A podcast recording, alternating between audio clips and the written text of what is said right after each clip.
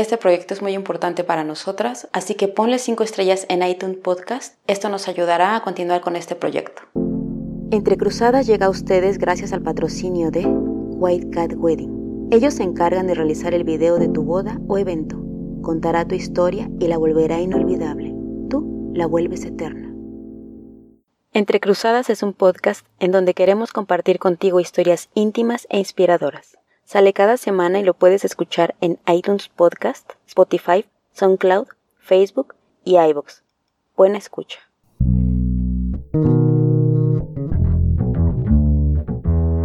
El mismo sol nos despierta todos día a día. Empezamos a movernos con distintos objetivos. En el camino algunos rostros que a la misma hora salen y sin decir nada se cruzan. Diferentes colores, aromas, sexos, deseos, anhelos, ilusiones, tristezas, alegrías. ¿Cuántas veces has mirado y pensado qué pasa con él o ella? Y si por un momento dejaras que pasara y su historia se juntara con la tuya, ¿qué pasa cuando las personas te cambian la vida? ¿Y tú? ¿Ya sabes qué te pasará hoy? Entrecruzadas. Entrecruzadas. Nuestra entrecruzada de hoy es Tere. Su historia habla de la libertad, de cómo la buscó y todo lo que pasó para que hoy cuente la jaula de oro. Al escucharla yo pienso en mi propia libertad y en cómo adorno mi jaula de oro. Buena escucha.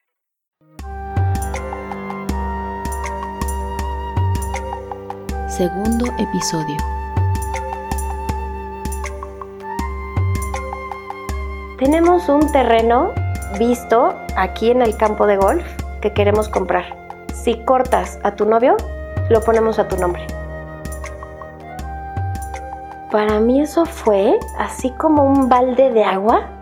O sea, mi primera respuesta, y tal vez sí como rebelde, fue, ustedes nunca me han enseñado a venderme, nunca. Con esto no me van a comprar por mis principios. Y lo único que están haciendo es que me aferre más a una persona con la que yo tenía una profunda relación de amistad, de encanto, de, de pues no sé, por lo innovador, la alegría, con una conexión increíble, una química increíble, pero que tal vez ni, ni era tanto amor y ustedes me están empujando hacia él. Eso no se hace. Y me dijeron, piénsalo, piensa hacia dónde vas con él y a dónde puedes llegar y piensa que puede ser, pues, o sea, casi literal, terrateniente, ¿no? Un terreno de mil metros que sí me hacía así como ojitos, decía, y lo vendo y me voy, y, ¿no? Y yo decía, bueno, pues si él se regresa y yo ya tengo el terreno, luego está mi nombre, lo vendo y con ese dinero me voy a Italia. O sea, me empujaron más a eso que a decir, sale, gracias, ya soy terrateniente, ¿no?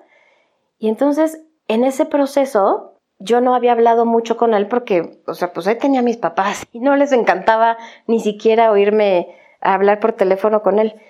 Entonces, regreso de ese fin de semana, luego, luego voy a verlo me acuerdo perfecto en qué calle estábamos y en un semáforo me dice, Teresita, me voy. Y dije, ¿por qué te vas? Ya no estoy bien aquí, estoy triste, me siento apagado y me tengo que ir, me tengo que recargar y tengo que ir a ver a mi familia y me tengo que ir a Italia. Y yo, no, por favor, no te vayas, vamos a seguir luchando, voy a, ¿qué hago? O sea, me, me enfrento más a mi mamá, me enfrento más a mi papá ¿qué quieres que haga? Así como cosas de la vida increíble. En el radio, esa canción, no me acuerdo cómo se llamaba la cantante, Soy como un pájaro, dice I'm like a bird, I only fly away. Y yo escuchando esa canción, en ese momento me dice él, es que tú eres como un pájaro. Quieres ser libre, pero vives en una jaula de oro. El día que salgas de tu jaula de oro, vas y me buscas. Se me hizo un nudo en la garganta porque dije, igual eso nunca pasa. ¿Cómo me salgo de esta jaula? O sea, ¿cómo puedo ser libre? Eso nunca va a pasar. Y él se regresó. Esa despedida, me acuerdo, me acompañó uno de mis mejores amigos. Y yo, yo lo veía a él llorar a mi amigo. Y decía, o sea, sí está grave. Sí está grave. Estoy dejando ir a una persona muy valiosa. De eso que quieres que se regrese después de pasar así y diga, no, vuelvo, no te puedo dejar. Yo decía, pasando el duty free va a voltear, me va a ver la cara y va a decir, no me voy. Y seguía con su backpack y caminando por el duty free, yo lo veía Y ahí sí me derrumbé. O sea, me derrumbé y hace años no lo platicaba y se me hace un nudo en la garganta porque como que mi libertad se estaba yendo. Sea, ahora sí, ya regresé a mi realidad. ¿Y qué hago? Y entonces se fue a Italia, le hablaba yo a su casa. Y así nos pasamos, creo que era como de noviembre a diciembre. Tengo una mejor amiga que adoro con todo mi corazón. Desde que tenemos 15 años, es de esas amigas que te dicen, a ver, no, güey, así no va la cosa. Y un día le dije, Marex, me voy a ir a Italia a vivir con él. Y me faltaba un semestre para acabar la carrera. Y me dijo, Tere, por favor, te lo ruego, no te vayas. Acaba la carrera, cuando tengas el papel, se los das a tus papás y con la cara en alto agarras un avión y te vas. Como sean tus papás, han invertido mucho en ti. Por lo menos ten el agradecimiento y la lealtad con ellos de, pues no dejar la carrera cuando te quedan cinco meses por terminar. Acaba la tesis y te vas. Y dije, ok, pero dije, no me voy a ir, pero sí lo voy a ir a visitar. Entonces Obviamente no me daban dinero porque mis papás sabían que yo sabía ahorrar y que iba a guardar todos los pesos y iba a agarrar el avión que fuera, ¿no? Y entonces dije, ¿qué hago? Voy a vender Nochebuenas. No sé por qué se me ocurrió. Me fui a Xochimilco, llené la camioneta antes de tener clientes. Pues eso ya no lo hago ahora. ahora sí, ya planeé un poco más. Pero llené la camioneta con los 600 pesos que tenía en efectivo me encontré un vivero con un señor encantador que me dijo, llévese las flores, me paga la mitad, que era lo que me alcanzaba, y la otra mitad me lo paga cuando las venda. Y yo, ¿y a cuánto quiere que las venda? Pues a lo que quiera. Creo que me costaban 45 pesos con unas hojas redondas, preciosas, y yo las vendía a 150. Y entonces agarré el teléfono y a todas las amigas ricas de mi mamá yo decía, les voy a vender, pero de seis para sus casas, ¿no? Entonces les hablaba a la tía, la vecina, me puse a vender y regresaba a diario, le compraba más, el señor feliz y así. De esos negocios que mi hermano me dice hasta ahorita, fue el negocio de tu vida. Porque en un mes, o sea, de verdad creo que de utilidad gané 20 mil pesos y para mí era muchísimo, o sea, yo necesitaba como 10 mil para el avión, pero dije, bueno, ya tengo con qué comer, ya no voy, ¿no? Este, así, a lo loco. Y yo no contaba con que mi mamá, más experiencia, más vivida, ¿no? Más lista, llega a la cuenta de teléfono y me dice, me debes 19 mil pesos. Claro, me vio tan movida que dijo, se va a ir. Qué lista. Pues sí, me iba a ir. Hizo pagarle el, el recibo del teléfono, que pues sí era carísimo. O sea, la verdad es que en esa época era carísimo hacer llamadas de larga distancia y pues yo ahí, ¿no? Este media hora sin pensar en las consecuencias en me lo va a cobrar, jamás me había cobrado el teléfono. Entonces me quedé sin dinero y le hablé y le dije, Oli, no puedo ir, no puedo ir a verte. Y, y, yo sentía que me había faltado despedirme y cerrar el círculo, o sea, no quería darme cuenta que iba a ser para toda la vida. Y pasó Navidad, en enero hablamos y me dijo, Tere, ya no puedo seguirte esperando, háblame cuando seas libre. Y pues eso ya no pasó. Ya no tuve yo como el valor ni de revelarme y nunca me despedí realmente de él y, lo recuerdo con muchísimo gusto. O sea, fue como, como esas personas que te, que te marcan la vida. Nunca reconecté con él y tal vez así tenía que ser, tenía que ser como, como este cometa, ¿no? Que pasa por tu vida, te ilumina la noche, te alegra Siempre que pienso, ojalá que sea feliz, porque era una gran persona. Y después de dos años salí de mi casa y dije, ya basta, ya, no puedo seguir así. Me quieren mucho, los quiero mucho, pero yo quiero probarme a mí misma que puedo ser feliz y que puedo ser libre. Y me fui a vivir con una amiga a Coyoacán, que además Coyoacán es un lugar mágico, relajado, como que pues justamente es lo que necesitaba, salir de la colonia nice y fresa para irme a una colonia mucho más nice y mucho más alegre y relajada. Y podías caminar, y en donde vivía yo no podía salir a caminar. O sea, todo era coche, coche, y entonces me voy a vivir ahí con una amiga Y me acuerdo que quien me lo dijo fue un doctor, mi doctor, porque tengo disautonomía. Entonces me, decía mi doctor, es que tu mamá te enferma. Y yo decía, ay, no, qué fuerte, o sea, tampoco, no, tampoco, hay que decirle, ¿cómo? Mi mamá no desearía eso para mí, pero me dice, no, es que te guardas tantas cosas que tu cuerpo necesita una fuga. Yo creo que sí, una cosa muy positiva para tu salud va a ser que te salgas. Cada que iba yo con él me decía, eh, ¿y cómo le vas a hacer? Y yo, ya tengo el ahorro, yo ya trabajaba, ya tengo un poquito más, ya tengo este para dar el depósito, me voy a llevar mi cama y, y mi ropa, ¿no? O sea, dije, con lo que pueda vivir así un tiempo, les dije a mis papás como tres días antes, porque dije, si les digo un mes, me van a atormentar y yo a ellos, ¿para qué sufren? Entonces les voy a decir tres días o dos días antes de que me vaya y le dije a mi hermanito, vente aquí, porque si tú estás, se van a controlar más. Yo pensaba, obvio no pasó. Y me dijo mi hermano, en eso les digo, quiero ir a vivirme sola. Yo quería ver por mí, ponerme a prueba otra vez y vivir esta aventura y decir, ¿por qué no lo voy a poder hacer en mi propio lugar? Y mi papá se hizo para atrás, pálido, mi mamá desencajada, se puso a llorar. O sea, como si yo les hubiera dicho lo peor de la vida, ¿no?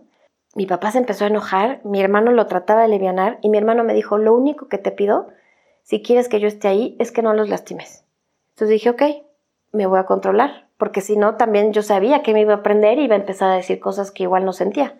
Y entonces mis papás me atacaban, me atacaban, ¿cómo puede ser? Es una traición, una mujer tiene que salir de blanco de su casa. Y, yo les decía, pero solo quiero vivir sola. O sea, ustedes fueron esas personas que me inspiraron para que yo hiciera lo que quisiera de mi vida y por eso me dieron la carrera y por eso ustedes sabían que yo iba a trabajar, iba a ser independiente una vez o qué, querían que trabajara mientras me caso, o sea, ¿ustedes pensaban eso? yo lo veía como mi medio para la libertad. Y, mi papá llegó a decirme una cosa horrible, que sí cuando se enojaba decía cosas sin pensar. Llegó a decirme, ni un perro muerde la mano del amo que le da de comer. Entonces respiré, volteé a ver a mi hermano y dije, no voy a faltar a mi promesa. Y no pude explotar, me contuve, pero me ardía el estómago y le dije, pa, ni yo soy un perro, ni tú eres mi amo. Y justamente porque piensas eso, yo me tengo que ir, porque yo tampoco quiero acabar siendo tu perro. Y, y me paré, mi mamá llorando, llorando, llorando, y dije, mantente, porque yo no les estoy haciendo esto a ellos, yo lo estoy haciendo por mí. Me fui, mi mamá llorando, llorando, me acuerdo que puse toda la ropa en ganchos así en el sillón de atrás acostada, una maletita, lo que cupo, y me fui a Coyoacán. A los seis días de sentir la libertad y por primera vez no sentirme como con, con la correa, ¿no? Este, así eh, súper tensa, conozco a Pancho. Nos la pasamos increíble, salíamos a caminar, íbamos a un lugarcito que nos encanta hasta la fecha de fondue, súper chiquito, súper acogedor y ahí siempre platicábamos y era increíble para mí poder salir caminando un miércoles a cenar con él. O sea, era increíble, no parábamos de hablar, no para, e, era y sigue siendo una conexión especial, ¿no? Y, y sí, es el amor de mi vida definitivamente, pero gracias a las personas que estuvieron antes, me doy cuenta que sin esas experiencias yo no hubiera encontrado jamás hubiera encontrado a Pancho. Tal vez no nos hubiéramos alcanzado a ver porque no teníamos, o más bien todavía seguíamos teniendo, esas capas que él se quitó justamente un año antes, yo no lo sabía, y yo me las quité dos años después de conocer a, a Oli. Pero mucho gracias a Oli, mucho gracias a Gerardo, también mi amigo, este diseñador, o sea, como que vas uniendo los puntos y dices, qué increíble, todo esto pasó para que yo empezara a conocer la libertad. Cuando lo conocen mis papás, que yo no quería que lo conocieran, obviamente, ¿no? Por lo que ya les he contado, yo siempre decía, híjole, es que le escojo fatal para ellos, ¿no? No les va a gustar. Ay, Dios santo, bueno, pues ya no me queda de otra, la boda de una prima. Entonces dije, pues lo van a conocer. Yo nerviosísima, nerviosísima. Y yo creo que por primera vez en la vida no intenté que le gustara a nadie. O sea, yo no tenía que hacer nada. Yo decía, estoy tan segura que quiero estar con él, que si no les gusta, me da igual. Que si no les parece su coche, que si no les parece cómo se viste, que si se ríe muy fuerte, que si baila fatal, me da igual. yo estoy orgullosísima de bailar con él y estoy feliz y no me importa lo que piensen. Y todo el mundo lo, lo amó. Sí siento que salí de la jaula de oro sin darme cuenta y sin proponérmelo, hoy más que nunca me siento súper libre. Súper libre, eh, igual es la edad, igual es la madurez, igual es la experiencia, los hijos, el matrimonio, pero me siento súper libre. Y soy mucho más feliz de lo que yo pensaba que era, porque yo pensaba que era feliz. Pero ahora, como viendo la jaula desde afuera, me doy cuenta que estaba hermosa, súper adornada, ¿no? Como muy acolchonada, muy cuidada, pero era una jaula. Y nunca se los he dicho a mis papás, bueno, mi papá ya murió, pero ya lo sabe. Pero mi mamá nunca se lo he dicho porque yo creo que podría lastimarla. Ella ahora es la que me dice, te veo tan bien y tan feliz y no sabe por todas las que pasé también, ¿no? Para, para llegar a esto y con todo lo que me enfrenté y perder amistades y también estos procesos de sanación son bien duros. Enfrentarte contigo mismo, o sea, cuando estás del otro lado, dices, ya, esto, ya respiro, ya vi la luz. Pero mientras te sientes en, el hoyo, o sea, en el fondo del mar, y te la pasas mal. Ya después de pasar eso, por supuesto que veo que valió la pena, y ya veo la jaula de oro muy lejos, muy lejos y lo que intento es como no dejarla de ver para que yo no meta en la jaula a mis hijos. La más linda, la más amorosa, la mejor decorada, del material que sea, pero yo quiero que sean libres sin desbocarse. Estar fuera de México yo lo recomiendo ampliamente para todos los chavos, los jóvenes, hasta para los mismos papás, para, para soltar, ¿no? Y como para darles confianza a sus hijos y tener la confianza a ellos de decir lo que los eduqué, ya los eduqué.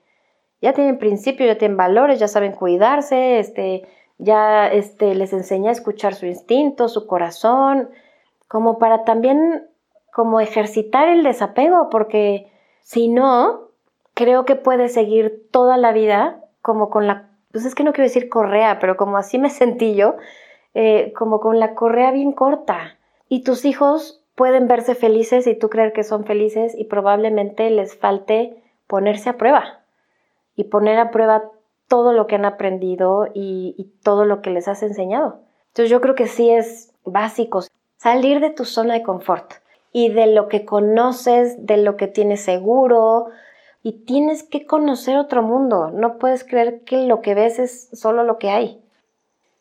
Tere adentro de la jaula era una persona sonriente, súper dócil, aparentemente completa y feliz, y era una persona que se autoengañaba.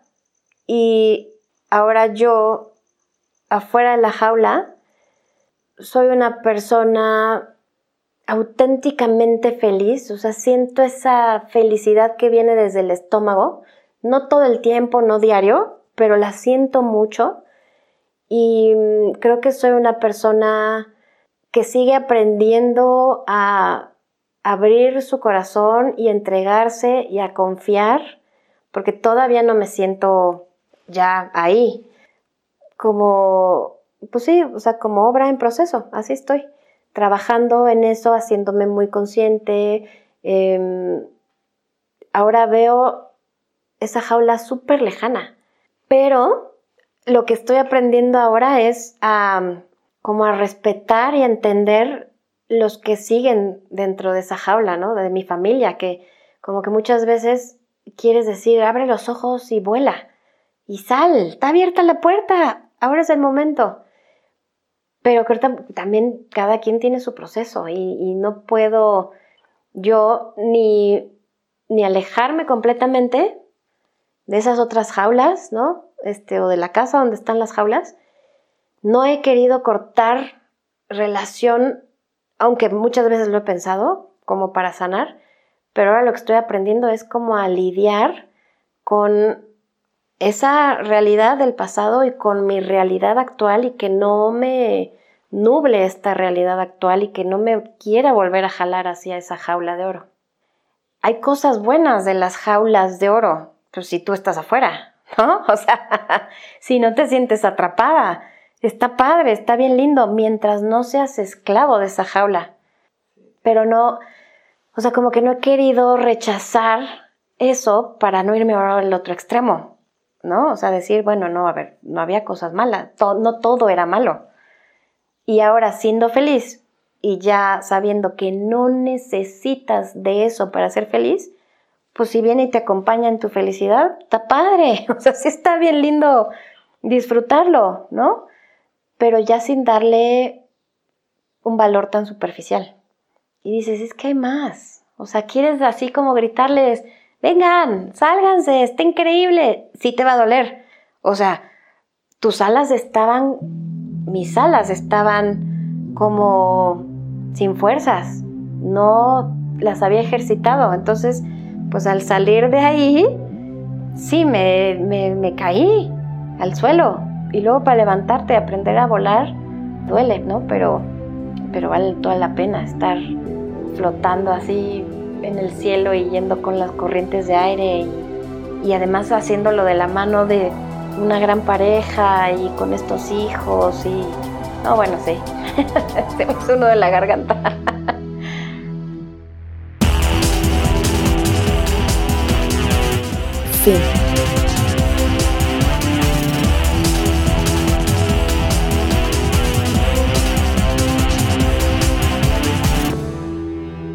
Si tú también tienes una historia que contar, escríbenos a entrecruzadaspodcast.gmail.com